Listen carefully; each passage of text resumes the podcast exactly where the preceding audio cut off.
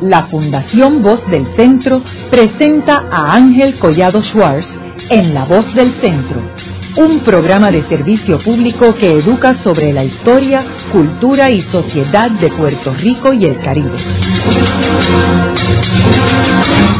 Saludos a todos. El programa de hoy está titulado La historia de la prostitución en Puerto Rico hasta el 1917.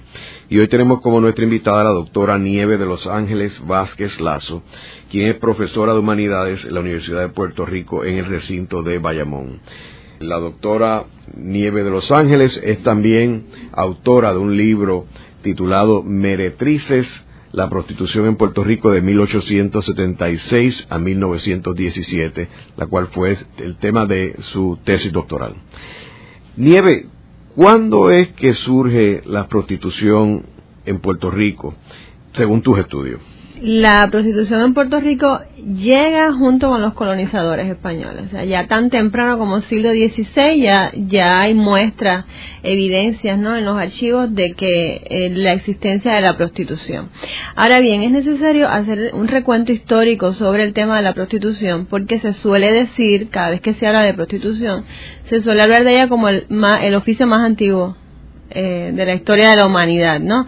Y esto no es cierto y además es un, es un término un poco peligroso porque tiende a petrificar la figura de la prostituta o, el mismo concepto de la prostitución y podríamos pensar que hagamos lo que hagamos como sociedad pues no se va a, eliminar porque ha estado ahí por los siglos de los siglos y no es así si analizamos la, la, prehistoria, pues vamos a ver que no hay nada, ni siquiera cercano a lo que es eh, prostitución, al contrario, pues tenemos unas libertades sexuales que la evidencia, ¿no? los, hallazgos arqueológicos.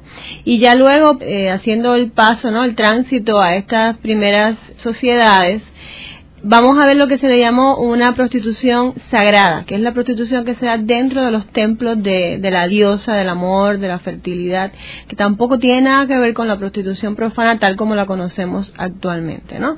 Así que hay quien asegura incluso que la prostitución es el oficio más moderno de la historia de la humanidad, porque hay historiadores incluso que, que, dicen que no surgen hasta la Revolución Francesa, la, prostitución tal como la conocemos hoy, ¿no?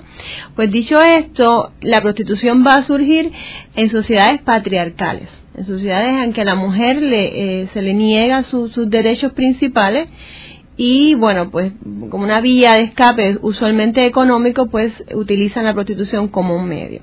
En Puerto Rico, cuando llegan los conquistadores españoles, vienen con todo su bagaje cultural, moralista incluso, y es muy curioso porque en este momento Europa está pasando por unos periodos demográficamente difíciles, ¿no? La han afectado las epidemias, las guerras constantes, ha disminuido el número de la población a unos niveles eh, bastante alarmantes y se necesita que se procree, se necesitan niños. Entonces hay unas campañas que sobre todo están lideradas por la iglesia, que nos podría parecer asombrosos ahora, pero, pero era así, para que se procreen niños. Entonces en esta época los pecados que va a reprimir la iglesia sobre todo va a ser la continencia, la masturbación y eh, el homosexualismo. ¿Por qué? Porque de aquí no nacen niños.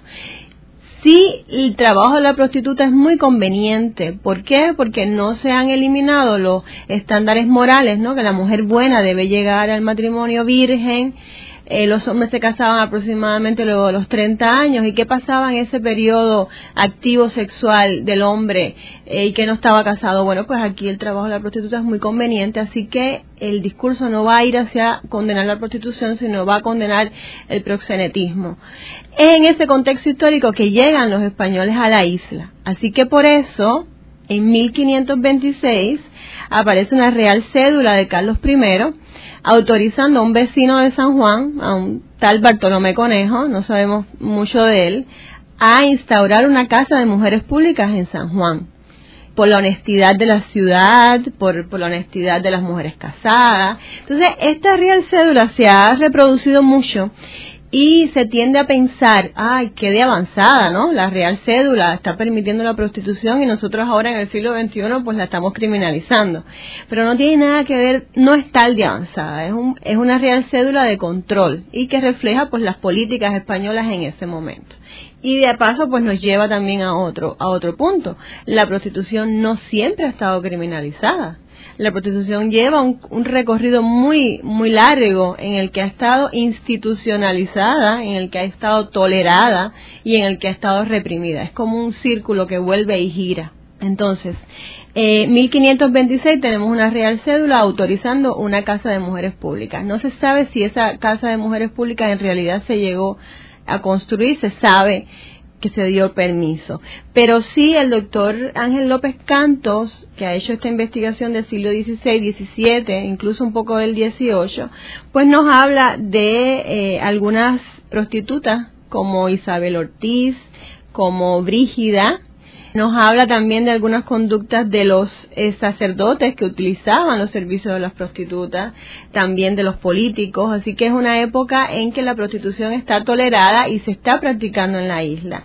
Ya eh, principios del 17 y el 18 cambia eh, toda la alineación con relación a la prostitución a nivel, a nivel de Europa y comienza a ser criminalizada. Entonces en esta época las prostitutas en Puerto Rico también empiezan a ser perseguidas y usualmente lo que hacían era que la deportaban de un partido a otro de la isla y cuando ya no les quedaba más remedio pues las mandaban a cualquier puerto de, la América hispana, ¿no? Que eso es lo que le pasa a, a las calientes, unas hermanas que que terminan en Cumaná ya a principios del 18. Nieve, ¿y esta prostitución era en todo Puerto Rico? O sea, no era exclusivamente San Juan.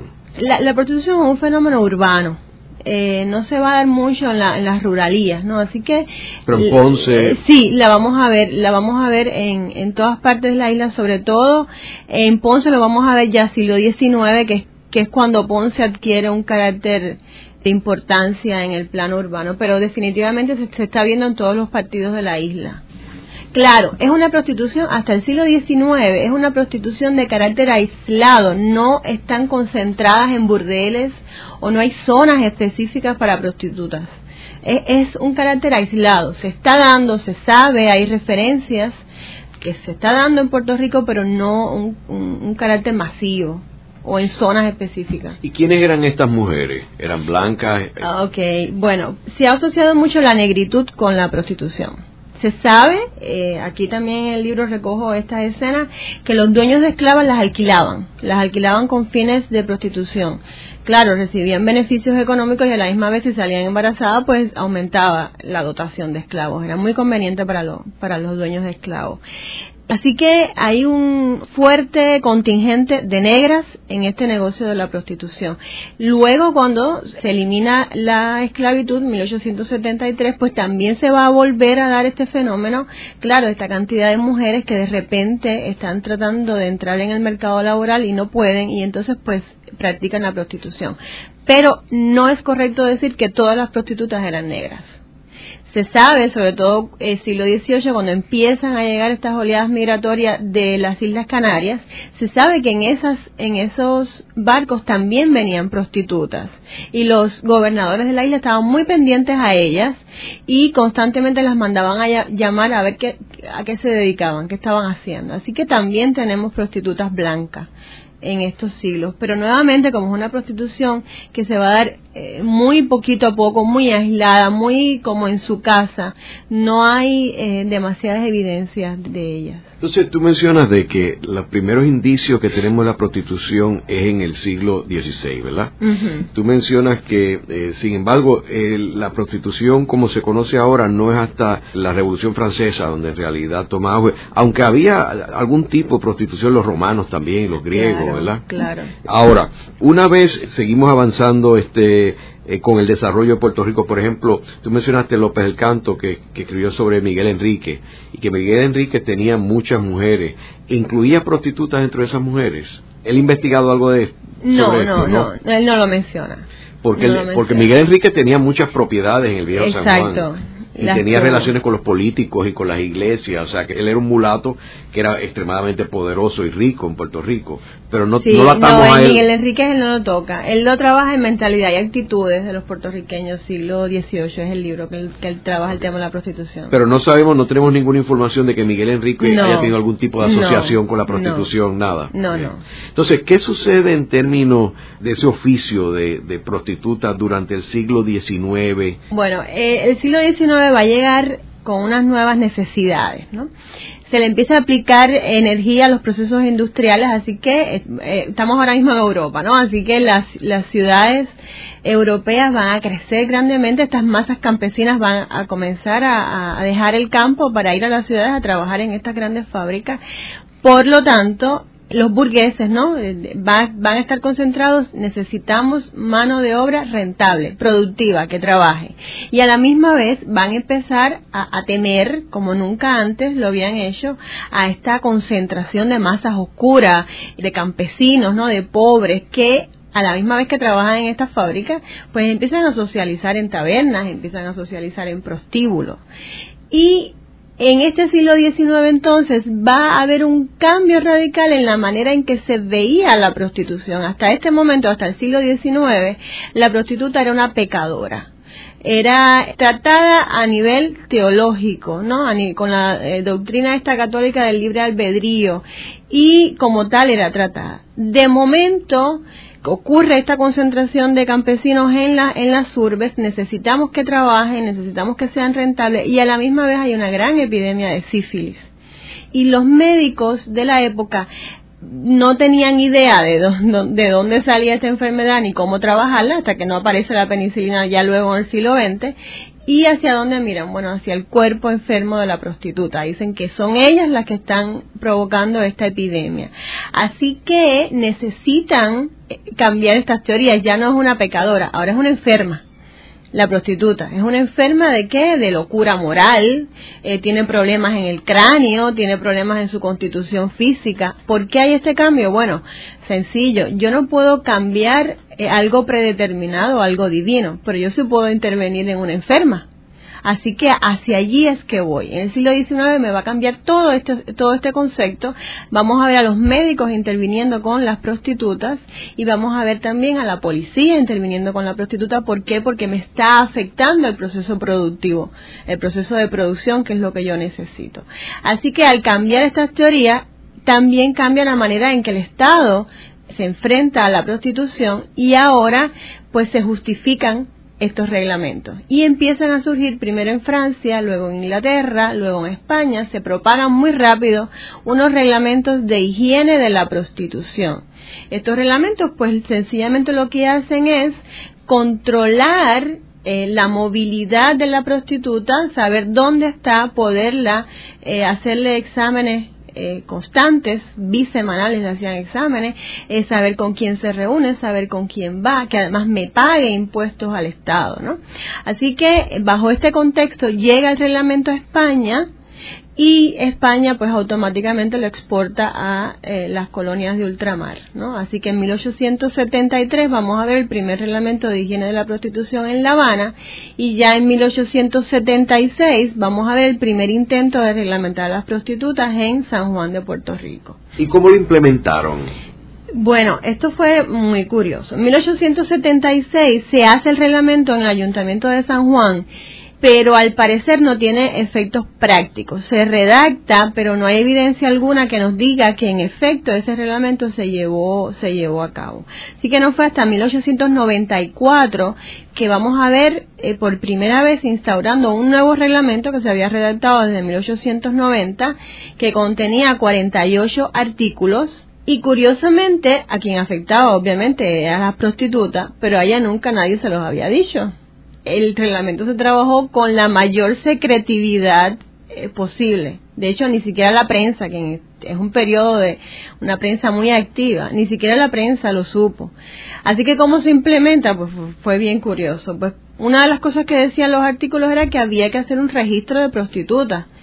Lo, lo lógico era que lo hubieran anunciado y las prostitutas, pues voluntariamente se hubieran inscrito en este registro, pero no fue así, así que se le pide a, a la policía, se crea como una especie de policía de costumbre, ¿no? Y se le pide a la policía que toda eh, mujer que ellos consideraran prostitutas, pues la inscribieran en estos registros. Y bueno, pues tenemos aquí unas historias, por ejemplo, un celador de barrio de Arecibo hace una lista muy grande de, de lo que él considera son las prostitutas de su barrio y entonces le ponía al lado unas cosas muy curiosas, decía, fulana de tal, alias medialuna, alias vaina, tal. Ella tiene capricho. ella es reservada, ella dice que no, pero sí. Entonces cuando vemos abajo qué significaba esto, era, tiene capricho, era que tenía pareja, que la pareja era para disimular, según él. Eh, reservada es que parece que no es prostituta, pero sí es prostituta.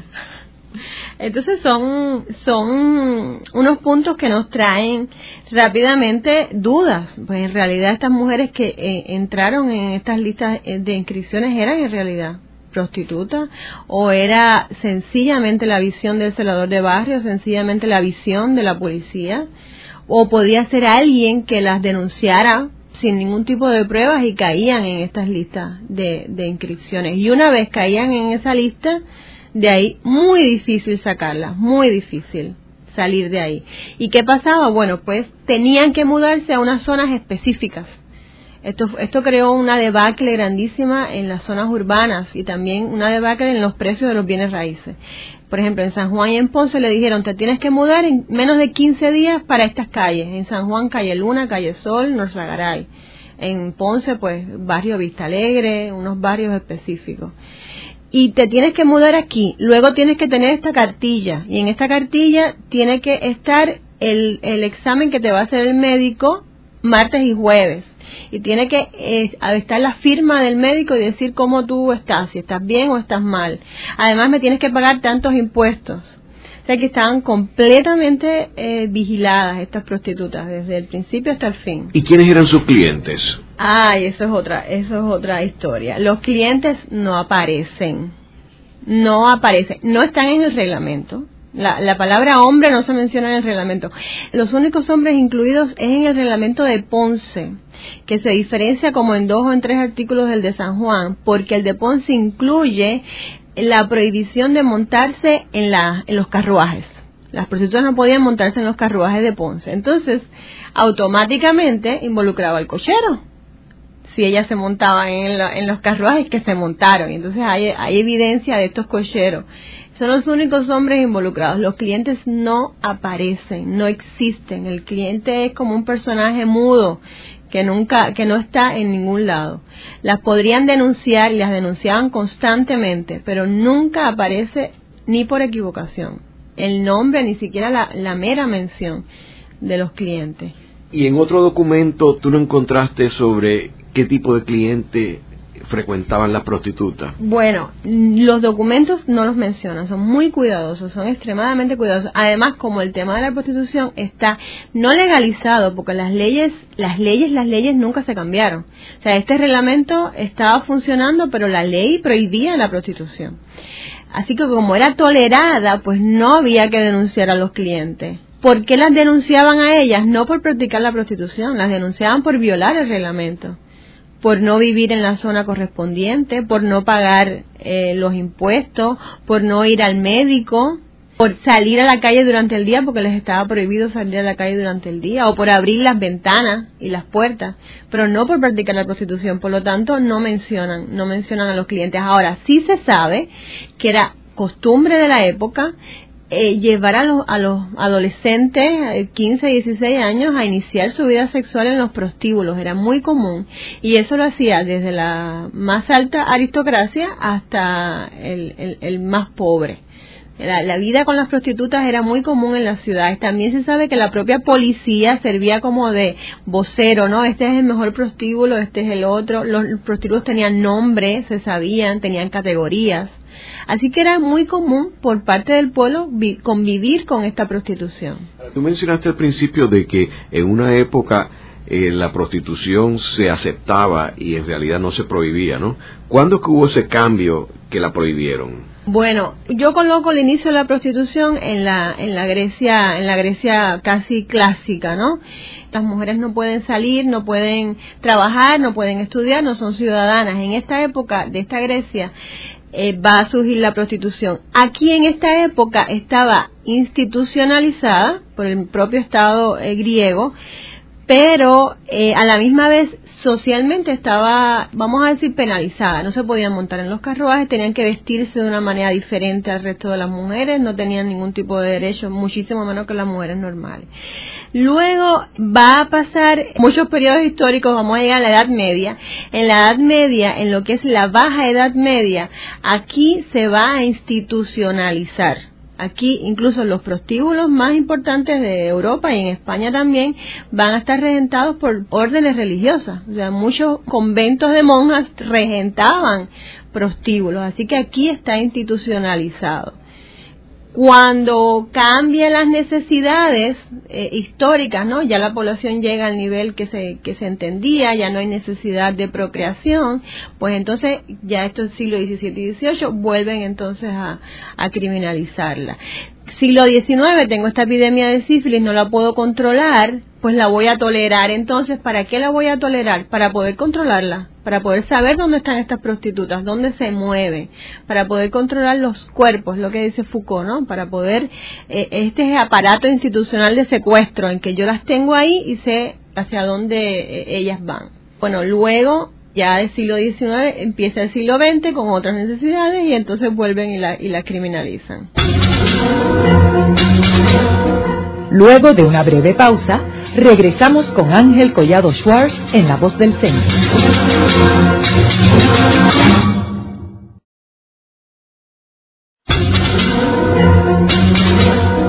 Regresamos con Ángel Collado Schwartz en La Voz del Centro.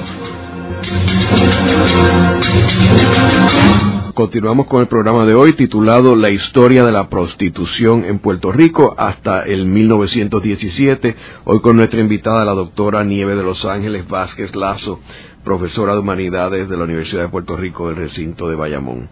En el segmento anterior estábamos hablando sobre los inicios de la prostitución en Puerto Rico, que vemos que cómo en realidad comenzó con la misma colonización de Puerto Rico y cómo a través de los siglos XVI, 17 eh, y 18 tuvo distintas etapas en el desarrollo de Puerto Rico. Y nos quedamos hablando de ya finales del siglo XIX cuando la prostitución es prohibida en Puerto Rico y es reglamentada y tienen unos archivos eh, donde tienen control de las prostitutas más bien por la cuestión de sanidad y, el sífilis, pero que los clientes nunca aparecían en las listas.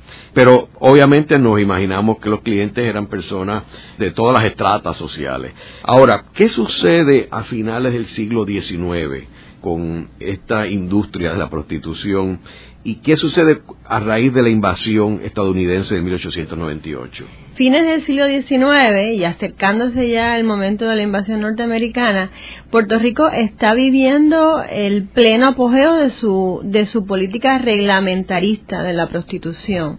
Así que, por ejemplo, las ciudades que yo estudié, Ponce y San Juan, ya están debidamente eh, todas las o por lo menos las prostitutas que, que cayeron bajo estos reglamentos, que son las más pobres, no se habla nunca de la prostitución entonces que sí se, sí se da, ¿no? También de altos niveles, como suele ocurrir hoy también, no cambia mucho.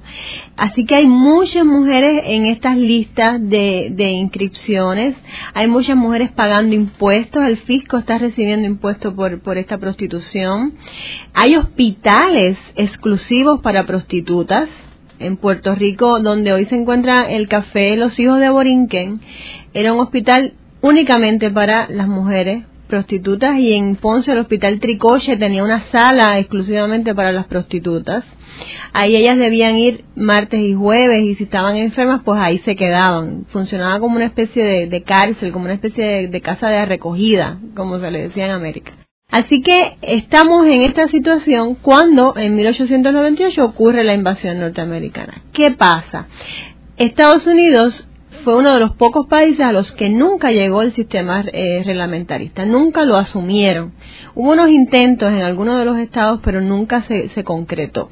Por lo tanto, cuando invade Estados Unidos a Puerto Rico, viene con toda esta carga moralista, ¿no? religioso, eh, con estos pensamientos que son anti reglamentación. Eh, la idea es de acriminar la prostitución y de perseguirla.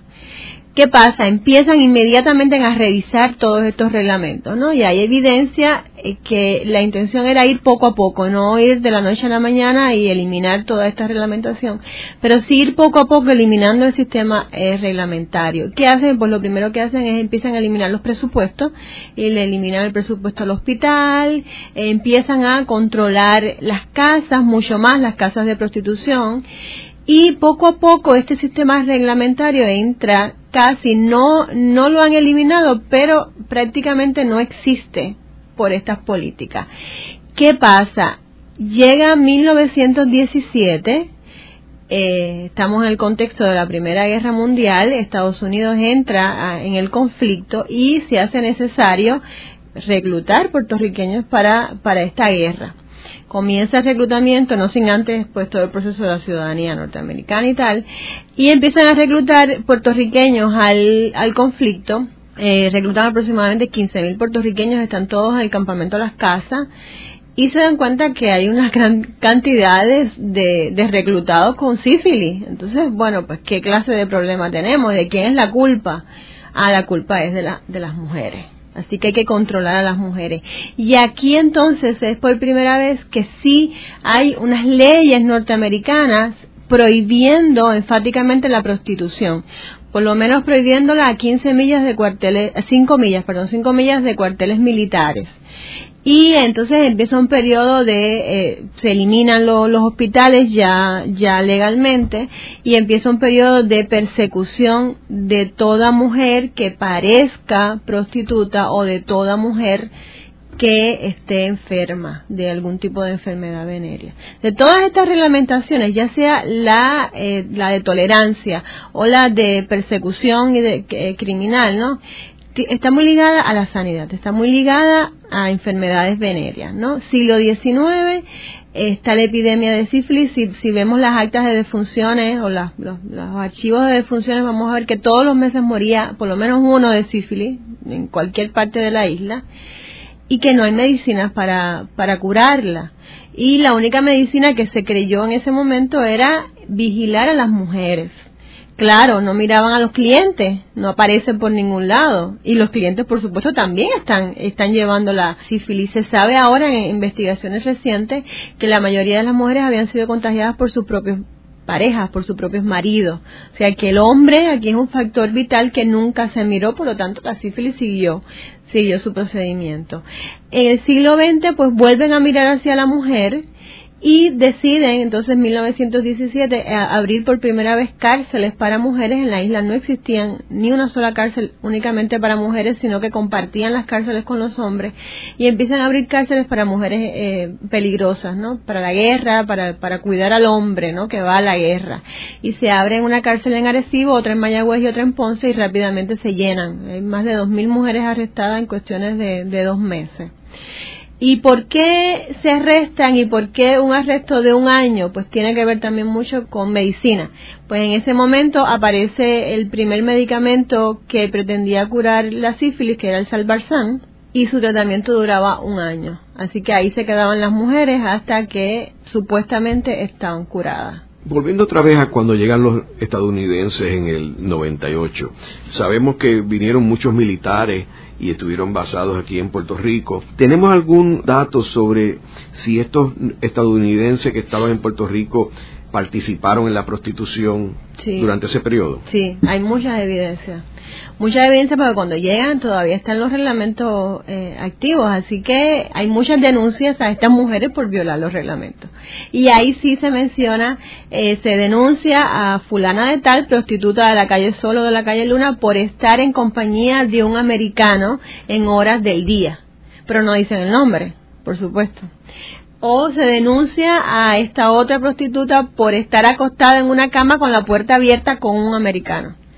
Así que la calle, las calles de tolerancia del Viejo San Juan era la calle Sol y la calle Luna, muy cerca del Castillo San Cristóbal. Así que todos estos eh, militares norteamericanos van a recibir estos servicios de esta prostituta abiertamente, sin ningún tipo de problema. ¿Los documentos que aparecen en los documentos de los hospitales, de, las de sanidad o de reglamentación? Esto aparece bajo policía. Eh, a ellas las denunciaban todos los días, aparecen tres y cuatro y cinco eh, denuncias diarias porque no podían abrir las puertas y las abrían, porque no podían salir por el día y salían, entonces eh, las denunciaban y ahí incidentalmente decían que estaba en compañía de un americano, que estaba en compañía de varios americanos. También hay eh, denuncias que involucran escándalos y peleas y ahí eh, también van van ellos, van los soldados norteamericanos. Los mencionan en la denuncia, las denuncian a ellas y mencionan lo que estaban haciendo, que era que estaban en compañía de varios americanos bañándose en tal sitio y ahí formaron eh, formaron escándalos. Más tarde, ya 1900, eh, entrado eh, el siglo XX, pues entraban a las casas a hacer como una especie de allanamiento. Entonces siempre decían, había un soldado que se le cayó el sombrero, pero pudo salir corriendo por la ventana. Siempre se escapaban, pero se sabía que era un, que eran hombres y que usualmente eran eran soldados. Hay otra evidencia que a mí me parece la más de curiosa y, y se va a dar en el contexto de 1917, en el momento en que están persiguiendo a las mujeres puertorriqueñas, una persecución me parece a mí exagerada hay mujeres que, que, estaban sentadas esperando por sus maridos y las, las agarraban y se las llevaban a unos juicios sumarísimos y de ahí para la cárcel. Había otra mujer que salió de su casa a comprar ropa al pueblo y nunca regresó porque se la llevaron.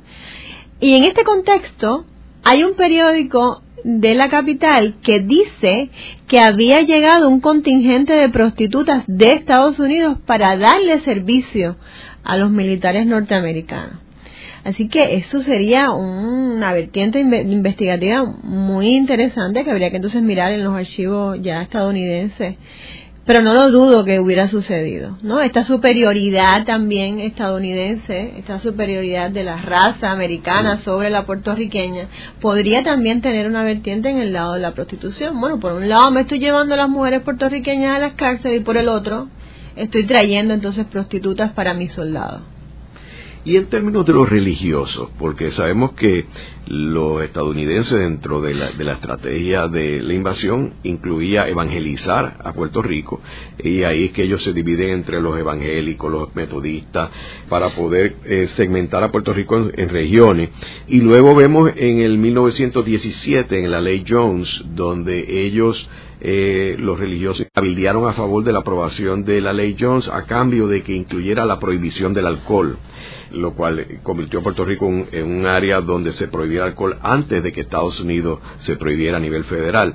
¿Qué posición asumieron los religiosos en términos de esta industria de la prostitución? Tanto el catolicismo, ¿no? que estaba bajo bajo España, como el protestantismo, ya una vez llegan los norteamericanos a la isla, va a penalizar y a criticar duramente la prostitución. Pero acá ya en 1917, a partir del 17, va a adquirir unos niveles bastante elevados, eh, muy moralistas, exageradamente moralistas, que incluso a través de esta de estas iglesias protestantes se va se van a crear unas asociaciones ¿no? que van a involucrar mucho a las mujeres estas ligas de mujeres pro moral pro temperancia ¿no? que están muy vinculadas a la prohibición también del alcohol también van a hacer sus efectos en el tema de la prostitución bajo el catolicismo pues la prostitución estaba penalizada bajo la iglesia no acá no solamente la prostitución sino todo lo que pareciera prostitución,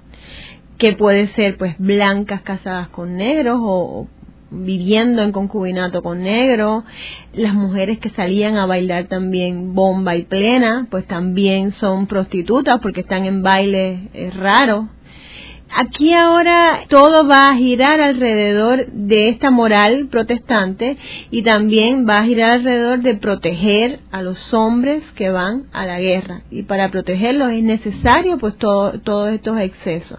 Así que sí está muy vinculado, está muy vinculado eh, la religión por supuesto con, con las medidas que se toman finalmente. Y en términos de la prostitución entre la alta sociedad, ¿has encontrado algún documento durante este periodo? Eso no aparece. ¿No? No aparece. No aparece. La prostitución es un tema muy difícil de investigar por el problema de las fuentes. Eh, para yo poder investigar eh, estos periodos, utilicé eh, los legados de la policía por las denuncias y sanidad por el tema de los hospitales. Pero si eso no hubiera sucedido, no hubiera tenido absolutamente ningún, ningún tipo de fuente, porque no se habla, es un tema que no se habla y mucho menos se escribe. Y quienes escriben son los que tienen el poder Escriben los policías, escriben los alcaldes, los periodistas, no escriben las mujeres prostitutas, es muy difícil encontrar. Encontré dos o tres cartas escritas por ellas, pero es muy difícil encontrarlas. Así que ellos se van a cuidar muy bien de no mencionar eh, nombres que pudieran afectarlos. Eso no se dice, no se menciona. ¿Qué tipo de carta encontraste? Ah, bueno, pues en, en uno de los archivos de Arecibo, ya mencioné que estas mujeres cuando caían en las listas de prostitución era muy difícil salir de ellas y vivir bajo esas listas también era muy difícil porque había que pagar y tenías que vivir en un sitio determinado y así que procuraron lo más posible salir de esas listas. Entonces en Arecibo hay una, una prostituta que se llamaba Pancha Valle, alias Media Luna, que ella estaba intentando salir de la lista a como de lugar y le escribe una carta al alcalde y en la carta le dice una ortografía bien torpe, la incluyó como uno de los apéndices del libro. Ella le dice al alcalde, es lo que mm, Spivak dice, hablar en boca de los opresores. Ella le dice al alcalde, yo sé que usted tiene razón, yo sé que yo estoy viviendo una vida que no debo llevar y que por la moral cristiana y tal, pero yo le prometo a usted que yo no lo voy a hacer más y yo le prometo a usted además que usted vigíleme si quiere vigilar mi casa, lo que usted quiera hacer.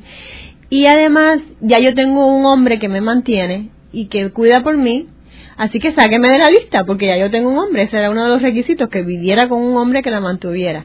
Ahora, ese hombre es americano, no sabe hablar español, esto es en 1888.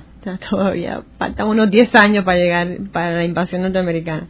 Él no sabe, no español, pero si usted quiere yo lo llevo y él le va a decir lo que tenga que decirle, ¿no? Entonces se ve que es una estrategia de ella, eh, hablando en el lenguaje de, del alcalde, para que la saquen de la lista. Y la carta está en los archivos, es una joya. Hay otra carta. ¿En el archivo general? Está en el archivo general, sí, en el fondo de, de Arecibo. Y hay otra carta de otra prostituta. Esta la escribe un hombre, le escribe un hombre eh, para el cual ella trabaja supuestamente como doméstica y también dice algo parecido, ella trabaja en mi casa, ella antes estaba por ahí por la calle vendiendo besitos, pero ya no, ya está aquí y me cuida a mi niño y yo soy fulano de tal y estoy casado con fulana de tal y hay varios vecinos que firman. Entonces, estas son las pocas evidencias que aparecen de ella. Yo no puedo creer en verdad que Pancha Valle se haya, se haya salido de la prostitución. Yo no puedo creer lo que ella está diciendo en esa carta. Así que tampoco es un documento que uno pueda decir me está, me está dando una información relevante. Yo más lo veo como, un, como una resistencia a, lo que, a lo que estaba pasando al régimen. Ahora sí, sí hay un documento maravilloso que no, no salió en Puerto Rico sino en Cuba en 1888, y aprovechando esta ley de imprenta que se da en el, en el 86 para Cuba y Puerto Rico, que aparece en esta infinidad de periódicos, tanto en Cuba como en Puerto Rico, apareció un periódico que se llamaba La Cebolla. Era un periódico que estaba editado, escrito y publicado por el gremio de las prostitutas habaneras. Entonces ahí ella escribe, es, es, una maravilla este, este periódico, y ellas escriben en contra del régimen reglamentarista, que es el mismo que estaba practicándose en Puerto Rico, y ellas hablan de las extorsiones que las obligaban a pagar para no denunciarla. Ahí ellas hablan de la persecución de la policía, ellas hablan de que la propia policía se sirve de ellas hablan en contra de los reglamentos, de cómo es posible que no me dejen salir a la puerta, qué comerciante no exhibe su mercancía, yo tengo que exhibir mi mercancía para poderla vender, cómo me van a cerrar las puertas. Y hacen unos discursos maravillosos, dignos de, de, feministas, dignos de, de, leerlo porque están reclamando sus derechos. Entonces quizás podemos también utilizar esa, ese periódico, esa, esa, la cebolla, para entonces también ver cómo vivían, cómo pensaban las prostitutas puertorriqueñas. Pero más allá de eso no, no hay más. No publicó nada, o sea, la democracia ni ninguno bueno, la democracia, aquí, la prensa tiene un papel vital en esta era de tolerancia. Antes de que se publicaran los reglamentos, la prensa fue responsable de crear lo que se le ha llamado luego pánico social en contra de la prostitución. La prensa justificó lo que vino después. ¿Qué pasa? Todos los días había denuncias en contra de las prostitutas. La democracia liderando, la democracia en Ponce liderando. Esto también estaba la balanza, el buscapié, todos estaban también en contra de la prostitución y todos los días había denuncias. Entonces crean este pánico social, sacan la cotidianidad a las páginas de los periódicos, ¿no? Para hacer estas prostitutas presentes en todas partes, peligrosas, que están alterando el orden social eh, de, de, la, de las ciudades y por lo tanto se hacía necesario esa posterior intervención.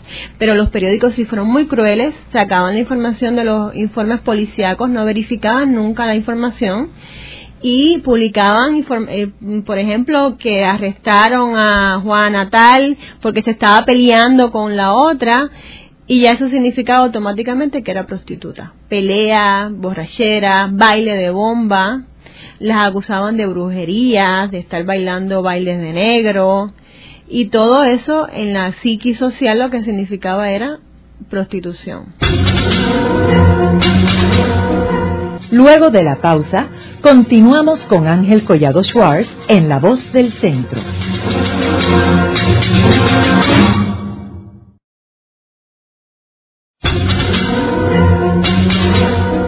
Regresamos con Ángel Collado Schwartz en La Voz del Centro.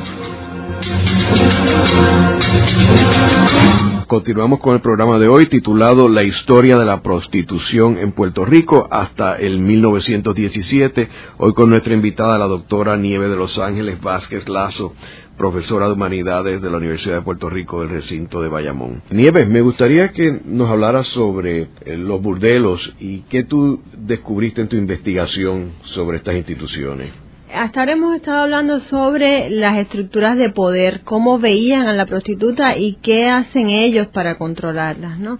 Pero yo creo que siempre hay que mirar entonces al lado de los afectados, cómo entramos a la cotidianidad de estas mujeres que vivían en estas grandes zonas de tolerancia, que si bien por la evidencia en los archivos sabemos que fueron unas zonas muy violentas, que era, que, era zona de cafetines, zona de, de pelea, que se peleaban incluso entre ellas mismas, pero también, según mi, mi, criterio, no funcionaba como una gran familia, como una gran familia de contención, en el que ellas encontraban apoyo mutuamente y en el que ellas vivían, ¿no? Porque si bien se peleaban entre ellas, también hay evidencias de cómo ellas se unen para pelear en contra de algún agresor o para ir incluso a denunciar a la propia policía que, que las está afectando. Así que traté de entrar en esa cotidianidad que, que nuevamente por el asunto de las fuentes es muy difícil, es un sector de la sociedad que no tiene voz, todavía no la tiene, ellas no, no escriben, ellas no tienen acceso a la política pública, por lo tanto, para llegar a esa cotidianidad hay que ir por los flancos. Se sabe que en esta que en estas eh, grandes zonas de tolerancia había burdeles de categoría que tenían nombres diferentes, que se diferenciaban, había publicidad. Ellas se vestían de colores chillones, de colores bastante atractivos, ¿no? llamativos para atraer la atención de los clientes. Ellas salían a las calles a perseguir a los clientes. Además, se sabe que dice, hay un solo estudio sobre la prostitución en Puerto Rico, fines del 19, principios del 20, que lo hace un doctor higienista, Francisco del Valle Atiles, ¿no?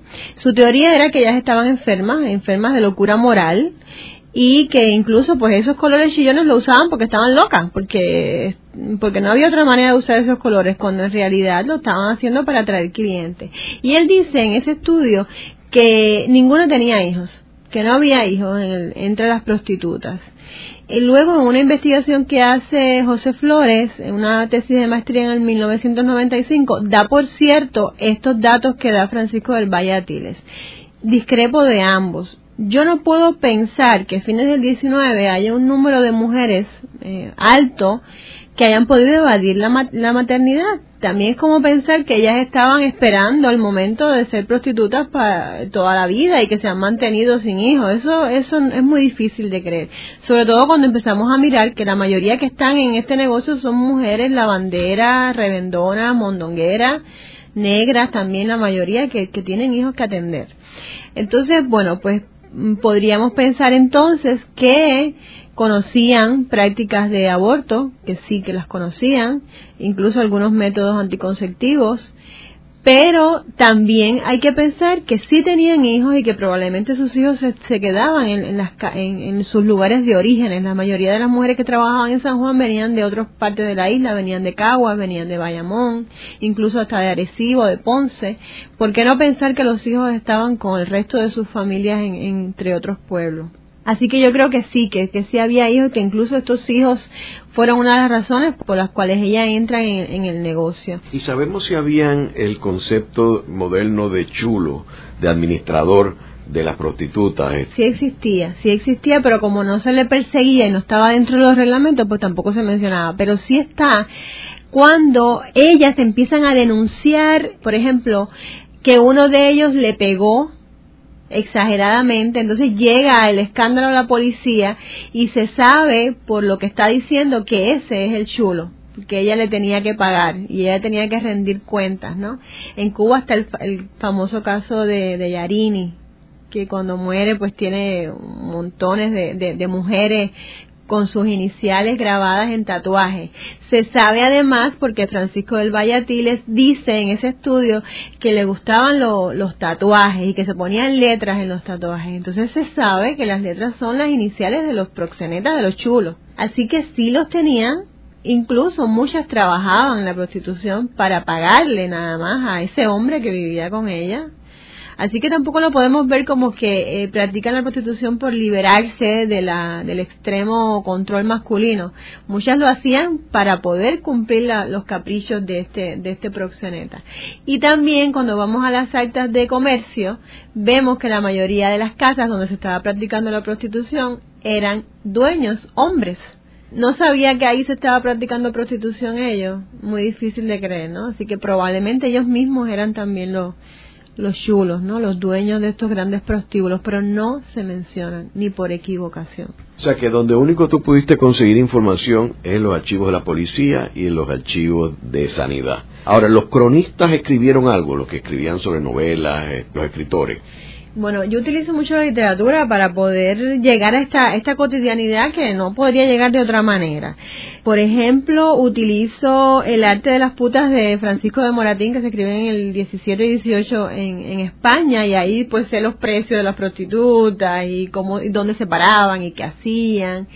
Novelas costumbristas del 19, como es el caso de Cecilia Valdés de Cuba, ¿no? La novela y acá pues miro literatura obrera también, y como, como fue el caso de Sara la Obrera, de Sara Roque de Duprey, que no hablan directamente de la prostitución, pero uno puede inferir, ¿no? Cuando hablan de mujeres sensuales, de mujeres extremadamente eh, voluptuosas, que se están refiriendo entonces a mujeres prostitutas. Y también, bueno, pues la charca de Senogandía pues nos da unos, unos indicios de qué estaba pasando en, en este mundo de la prostitución. Y en la prensa no habían historias sobre esto, más allá de críticas a la prostitución. Más allá de críticas, no. La prensa, la prensa lo que hace es constantemente denunciarla, constantemente poner los nombres de las mujeres en, en la prensa, así que significaba la vergüenza pública, además de todo lo que le podía pasar a la mujer.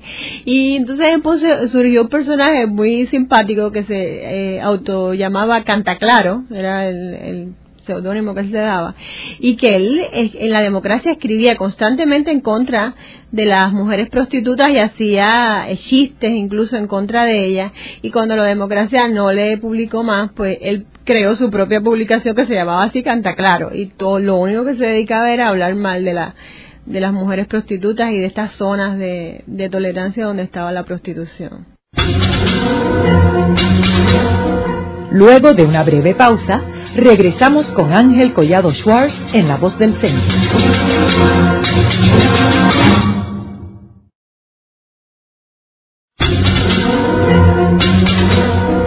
Continuamos con la parte final de La Voz del Centro con Ángel Collado Schwartz.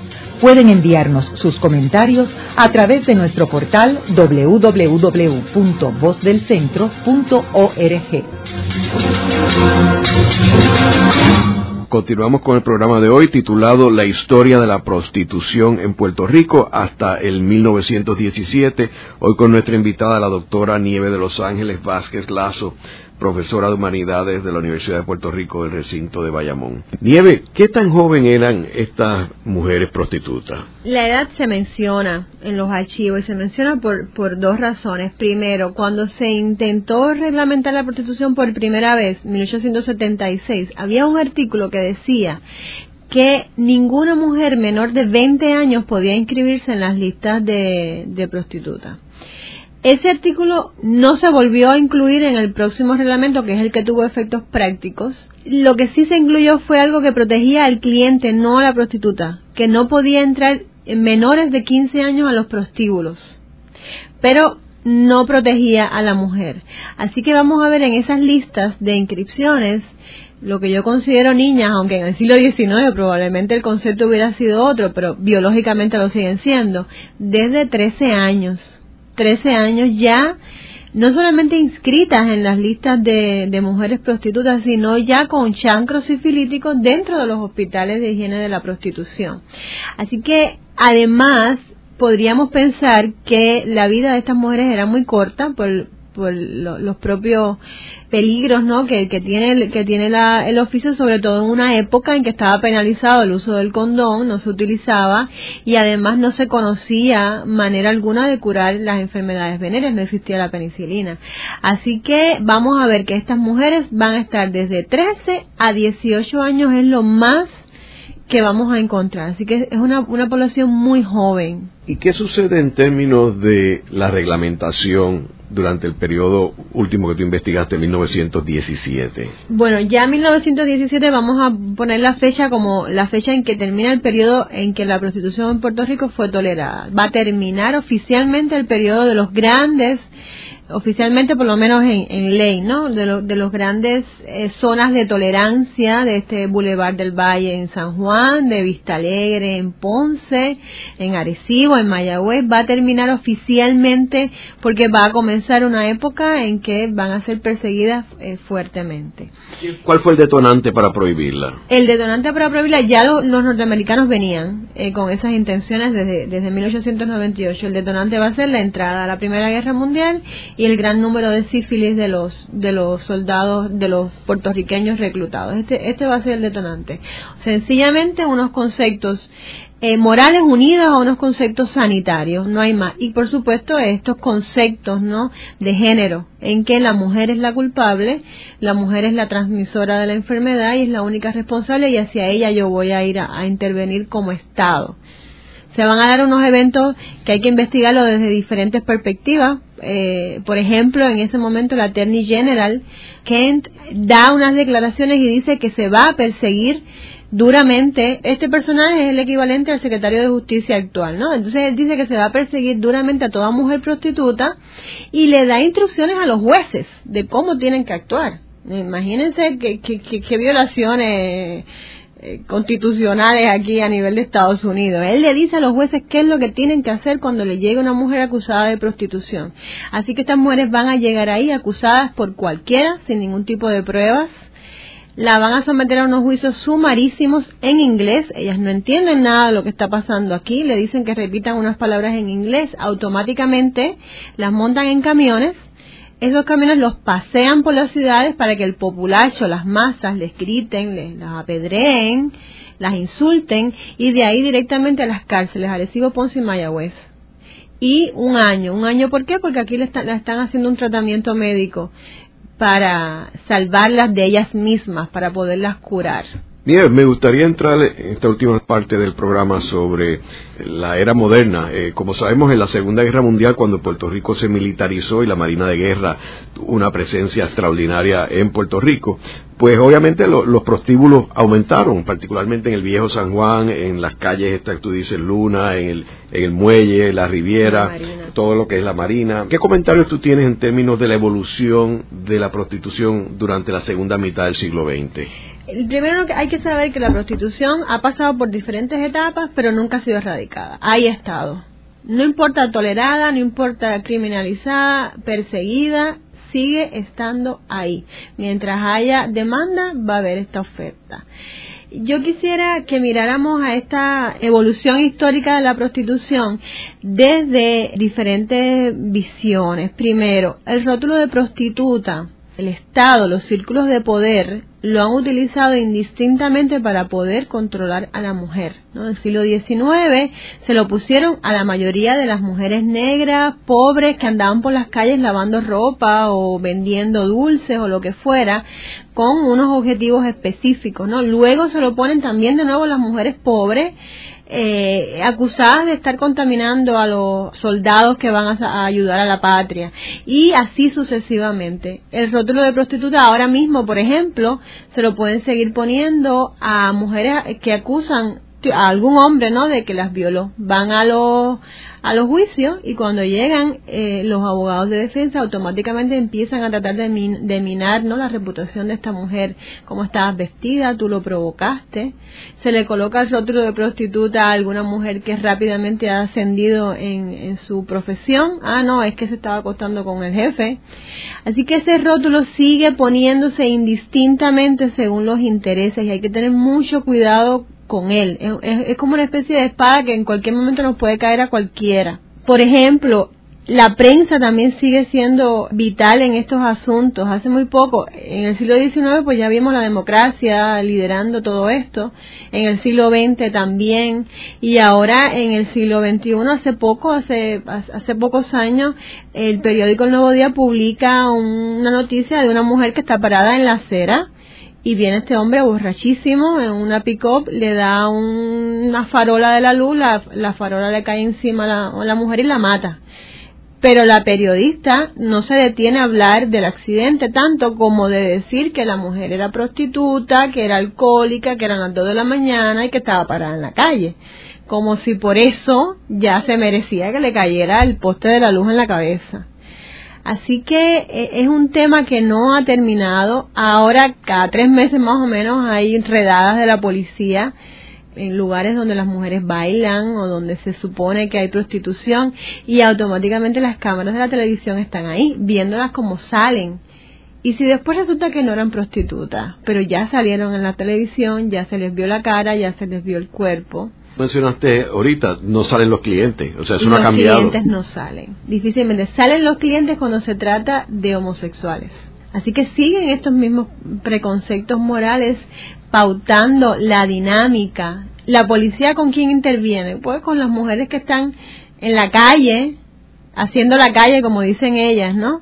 Que cobran 5 dólares, 10 dólares nada, porque son drogadistas, son enfermas. Pero ¿qué pasa con esta, con estas grandes empresas que van, eh, que, que, están, eh, que se sabe que están de, Isla Verde a Condado en limosina? Eh, que son una prostitución de, de alto, de altos vuelos, de altos rangos, pues con ellas no intervienen. ¿Por qué? Porque no pueden, porque económicamente no pueden entrar.